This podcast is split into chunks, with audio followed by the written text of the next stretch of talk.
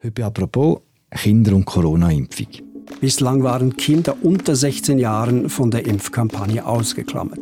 Nun hat Kanada als erstes Land der Welt entschieden, dass jetzt auch 12- bis 15-Jährige geimpft werden dürfen. The vaccinations for children 12 to 15 years old began today at some sites in Georgia, moving before the rest of the nation. Der Impfstoffhersteller Pfizer-BioNTech will einen Impfstoff für Jugendliche und für Kinder auf den Markt bringen, respektive die Zulassung dafür beantragen. Es klingt so, als finde ein Paradigmenwechsel statt. Nach den Erwachsenen kommen die Kinder dran. Bis Ende Juni will Swissmedic die Impfung für 12- bis 15-jährige Jugendliche zulassen. Auch für jüngere Kinder soll es bald Impfstoff geben. Viele Eltern fragen sich, sollen wir die eigenen Kinder impfen Wie bedeutend sind die Impfungen bei den Kindern und Jugendlichen für die Bewältigung der ganzen Pandemie? Und weiß man schon genug über die Langzeitwirkungen vom Impfstoff? Über das reden wir heute im Podcast «Apropos». Mein Name ist Philipp Loser, meine Gesprächspartnerin ist Alexandra Bröhm, sie ist Wissenschaftsredaktorin bei Tamedia. Hallo Alexandra. Hallo Philipp. Alexandra, in den USA und in Kanada haben wir schon angefangen mit Impfen von 12- bis 15-Jährigen. Weißt du, wie der Zeitplan in der Schweiz aussieht?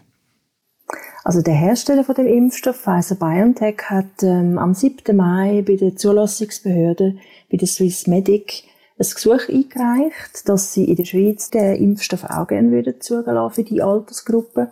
Und das läuft im Moment, das Gesuch. Und Swissmedic sagt da nicht, wie lange das, das geht. Die dann einfach laufend die Daten, die der Hersteller äh, liefert, dann die überprüfen und ähm, vermutlich wird es irgendwann im Laufe vom Juni dann zugelassen. Das ist schwierig, zum den genauen Zeitpunkt zu sagen. Mhm, aber das heißt, ab dem Sommer kann man damit rechnen, dass es Thema wird, dass auch 12- bis 15-Jährige geimpft werden also nachdem Swissmedic so einen Impfstoff zugelassen hat für die Altersgruppe, braucht es dann immer noch eine Empfehlung von der Eidgenössischen Kommission für Impffragen. Die tun dann äh, quasi die offizielle Empfehlung machen, für wer das geeignet ist und, und eben, dass es dann für die Altersgruppe auch geeignet ist. Und dann ähm, ist dann noch die Frage, hat es überhaupt genug Impfstoff im Sommer schon für die 12- bis 15-Jährigen? Das ist jetzt im Moment sieht es ja relativ gut aus eigentlich mit den Lieferungen. Also zu vermuten ist, dass dann so Juli, August vielleicht dann auch schon mit der Altersgruppe kann angefangen werden. Ist denn die Idee, dass man auch noch jüngere Kinder impfen, irgendwann später? Ja, das ist die Idee, aber das wird tatsächlich noch ein bisschen dauern. Also, weil, ähm, vor allem für jüngere Kinder ist es sehr wichtig, dass man den Impfstoff wie nochmal genau überprüft wegen der Dosis. Hm. Weil, also da gibt es verschiedene Altersgruppen. Also er wird jetzt ähm, in der Altersgruppe so von den 6- bis 12-Jährigen wird getestet, aber auch eben für kleinere Kinder. Und vor allem bei den unter 5-Jährigen muss man gut schauen, weil die haben noch ein bisschen eine andere Immunantwort. Also die haben sehr eine starke erste Immunantwort, weil sie ja einfach noch mit sehr vielen Infektionen auch äh, zu tun haben.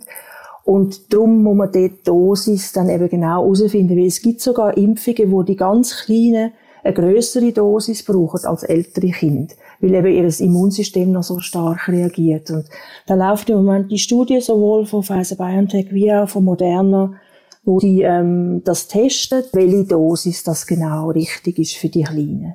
Das heißt, der Impfstoff wird jetzt schon auch getestet in den Altersgruppen? Ja, also sowohl, also beide Hersteller auch von diesen Impfungen, die in der Schweiz zugelassen sind, also Pfizer, BioNTech und Moderna, haben seit März ähm, Studien am Laufen für die jüngeren Altersgruppen. Also von der, sie haben das eingeteilt auch, glaube sechs bis zwölf, zwei bis fünf und sechs Monate bis zwei Jahre. Also das wird einzeln dann geschaut, ähm, welche Dosis das genau. Und da testen entweder eben die Dosis für die Erwachsenen oder eine schwächere Dosis. Und die Studien, die laufen seit März. Eben, wenn man seit März das testet, dann kann man ja nicht wirklich sagen, was denn das für Langzeitfolgen könnte haben, so ein Impfstoff bei, bei jungen Menschen, oder? Also Langzeitfolgen bei dem Impfstoff weiß natürlich sowieso noch niemand. Mhm. Also wie, der gibt's ja erst seit eigentlich seit dem letzten Herbst. Allerdings sind schon unglaublich viele Menschen jetzt damit geimpft worden und die Folgen von der Impfung, die kommen normalerweise in den ersten, also die, die Nebenwirkungen, die viele jetzt haben, das kommt in den ersten Tagen nach der Impfung. Und also länger als ein paar Wochen nach der Impfung gibt es normalerweise keinen Effekt. Und selbst wenn, hat man das jetzt in der Studie, wo ja eben schon das ganze letzte Jahr ähm, gelaufen sind zum Teil, hat man da sicher auch schon einen Effekt gesehen. Und bisher haben die ja sehr ein gutes Sicherheitsprofil, die mRNA-Impfstoff. Das ist das Verfahren von diesen beiden eben Impfstoffen, die in der Schweiz zugelassen sind. Jugendliche und Kinder haben ja viel seltener schwere Verläufe bei Covid-19. Sie kommen es auch über, aber sie haben nicht so harte Symptome. Macht es denn da wirklich Sinn, die auch zu impfen? Also zum Glück ist das so, dass, dass es sehr selten schwere Verläufe gibt, also bei den Kindern und bei den Jugendlichen. Es gibt allerdings zwei Sachen, wo ähm, so ein bisschen besorgniserregend können sein, und zwar bei den Kindern, vor allem bei den Kindern im Primarschulalter, also so sechs bis zwölfjährige gibt es so eine, seltene ähm, Komplikation, das heißt PIMS, das ist so ein Entzündungssyndrom, wo eigentlich bedingt wird durch das Immunsystem, wo viel zu stark reagiert. Das gibt, wenn das Kind das überkommt, ist es meistens erst ein paar Wochen nachdem es sich eigentlich angesteckt hat und nicht im, im akuten Verlauf. Und das ist sehr eine gefährliche ähm, Krankheit. Also die Kinder, die müssen dann häufig ins Spital, manchmal sogar auf die Intensivstation, weil das ähm, kann relativ dramatisch sein, wenn man da nichts macht. Aber das ist sehr selten, oder? Ist sehr selten. Also es ist schwierig, dort schon zu Zahlen zu kommen, aber es sieht so aus, dass es ungefähr eins von tausend Kindern betrifft. Und das rechtfertigt quasi alle Kinder zu impfen, findest du? Also es kommt noch etwas anderes dazu. Dann gibt es auch noch Long-Covid, wo im Moment auch noch unklar ist. Also das ist, dass die Krankheit quasi ganz lang noch nachwirkt, wenn man eigentlich schon gesund wäre, dass, ähm, dass man sehr sich beeinträchtigt fühlt in, in seiner Gesundheit. Und das gibt's auch bei Kindern. Da weiß man aber auch noch zu wenig, wie häufig und wie schnell, dass sich die Kinder dann tatsächlich wieder erholen. Bei der Impfung von der ganzen Bevölkerung geht es ja am Schluss darum, eine gewisse Herdenimmunität zu erreichen, dass das Virus sich nicht mehr weiterverbreiten kann. Wie wichtig sind denn die Impfungen bei jungen Menschen für die Bewältigung von der ganzen Pandemie? Also es gibt ja die Rechnungen, so wie viel ähm, Prozent von der Bevölkerung müssen geschützt sein, dass wirklich das Virus nicht mehr zirkuliert. Und ähm, im Moment nimmt man eigentlich an, dass das relativ ein hoher Wert ist, dass das bei 80 Prozent ähm, liegt. Das sind also allerdings nicht nur die Geimpften, sondern auch die, wo, ähm, wo die Krankheit tatsächlich hatten, den inbegriffen. Und ähm, das liegt daran, dass wir jetzt eben die verschiedenen Varianten haben vom Virus, wo zum Teil viel ansteckender sind. Also die sogenannte britische, das wissen wir jetzt schon, dass die einiges ansteckender ist. Jetzt gibt's noch die sogenannte indische, wo auch noch unklar ist, ob die sogar noch ansteckender ist. Das weiß man im Moment aber nicht. Darum liegt der Wert relativ hoch. Also darum geht man davon aus, dass etwa 80 Prozent der Bevölkerung sollte ähm, in irgendeiner Form mit dem Virus zu tun haben, damit es dann nicht mehr so ähm, groß zirkuliert. Vor allem halt im Winter.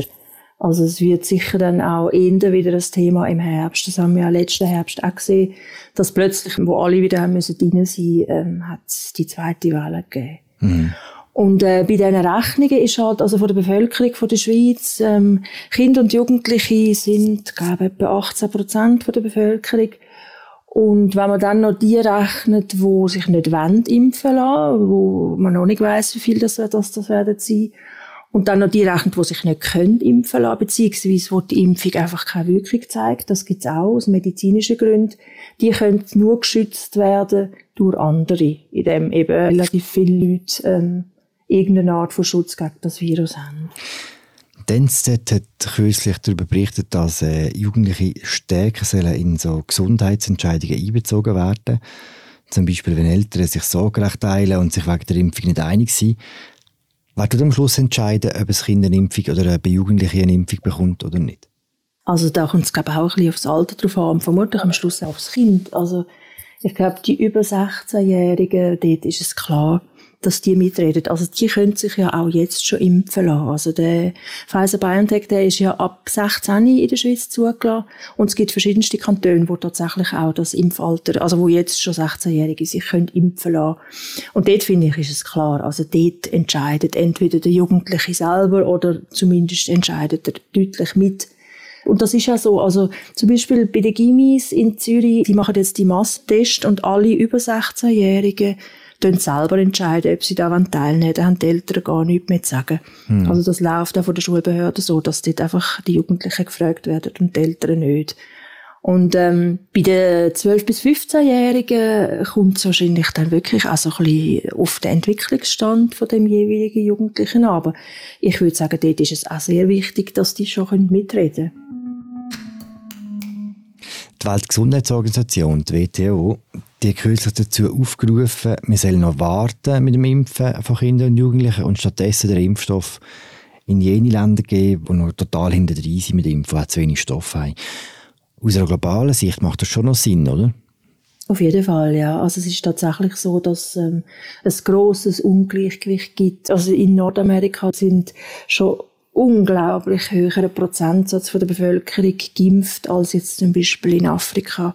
In Afrika gibt es Länder, wo ähm, noch nicht mal, glaube ein Prozent der Bevölkerung überhaupt geimpft worden ist. Und das ist ein grosses Problem. Also natürlich erstens für die Menschen in diesen Ländern, die zu wenig Schutz können haben aber es wirkt sich eben auch auf alle aus, weil ähm, es ist nun mal eine globale Pandemie und ähm, wie wir jetzt viel gesehen haben, wenn in Ländern, wo eben vielleicht ärmere Bevölkerung lebt, das Virus sehr stark zirkuliert, dann entstehen eben die Varianten von dem Virus, wo dann wiederum auch für uns können gefährlich werden. Also es ist völlig klar, und das hat man ja jetzt auch viel gehört, ähm, quasi wir sind alle zusammen in dieser Pandemie und die hört nur auf, wenn sie für alle aufhört. Es ist aber auch so, dass die Schweiz hat ja jetzt angekündigt, dass von dem AstraZeneca-Impfstoff, wo sie auch bestellt haben, wo zwar noch nicht zugelassen ist, aber in Europa schon sehr viel damit geimpft wird, dass sie drei Millionen Dosen von dem spenden an das Programm, das COVAX-Programm, wo eben schaut, dass auch in ärmeren Ländern Menschen geimpft werden. Das ist mal so ähm, ein Schritt, äh, wo, wo die Schweiz will machen. Aber die Impfstoffe, die in der Schweiz sind, dort für die individuelle Entscheidung zu sagen, ich will mich jetzt nicht impfen lassen, weil ich will, dass der Menschen in ärmeren Ländern zugutekommt, das bringt nicht so viel, weil die Dosen, die die Schweiz hat für die eigene Bevölkerung, die sind da und ähm, die gehen wegen dem leider nicht irgendwie an einen, an einen Menschen in einem ärmeren Land, wenn, mich, wenn ich mich entscheide, ich will mich nicht impfen lassen. Hm. Das heißt auch, dass viele Eltern wirklich in absehbarer Zeit vor der Entscheidung stehen, ob sie ihre Kinder impfen oder nicht. Du als Wissenschaftsredaktorin, was würdest du den Eltern empfehlen, die vielleicht nicht ganz sicher sind, selber seine Kinder impfen?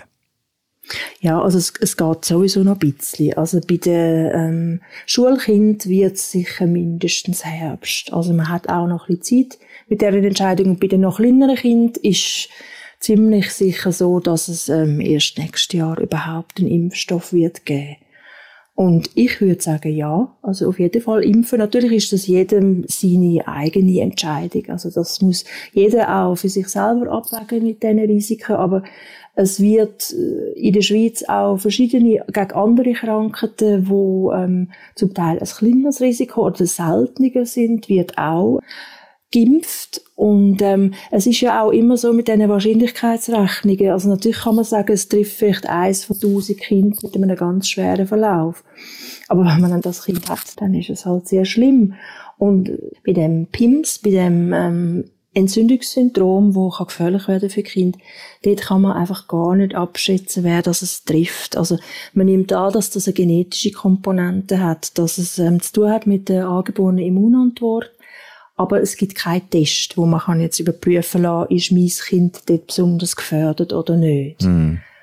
Und ähm, also ich glaube, für Leute, die sich Sorgen machen wegen diesen Impfstoffen, die vielleicht denken, oh, jetzt ist der so schnell entwickelt worden während der Pandemie, dann muss man vielleicht auch zwei Sachen wissen, die wichtig sind. Also an dem Verfahren, wie der Impfstoff jetzt hergestellt wurde, ist, wird schon sehr lang geforscht. Also das ist überhaupt nicht so, dass das im letzten Jahr eine neue Idee war, sondern dort wird schon seit Jahren daran geforscht.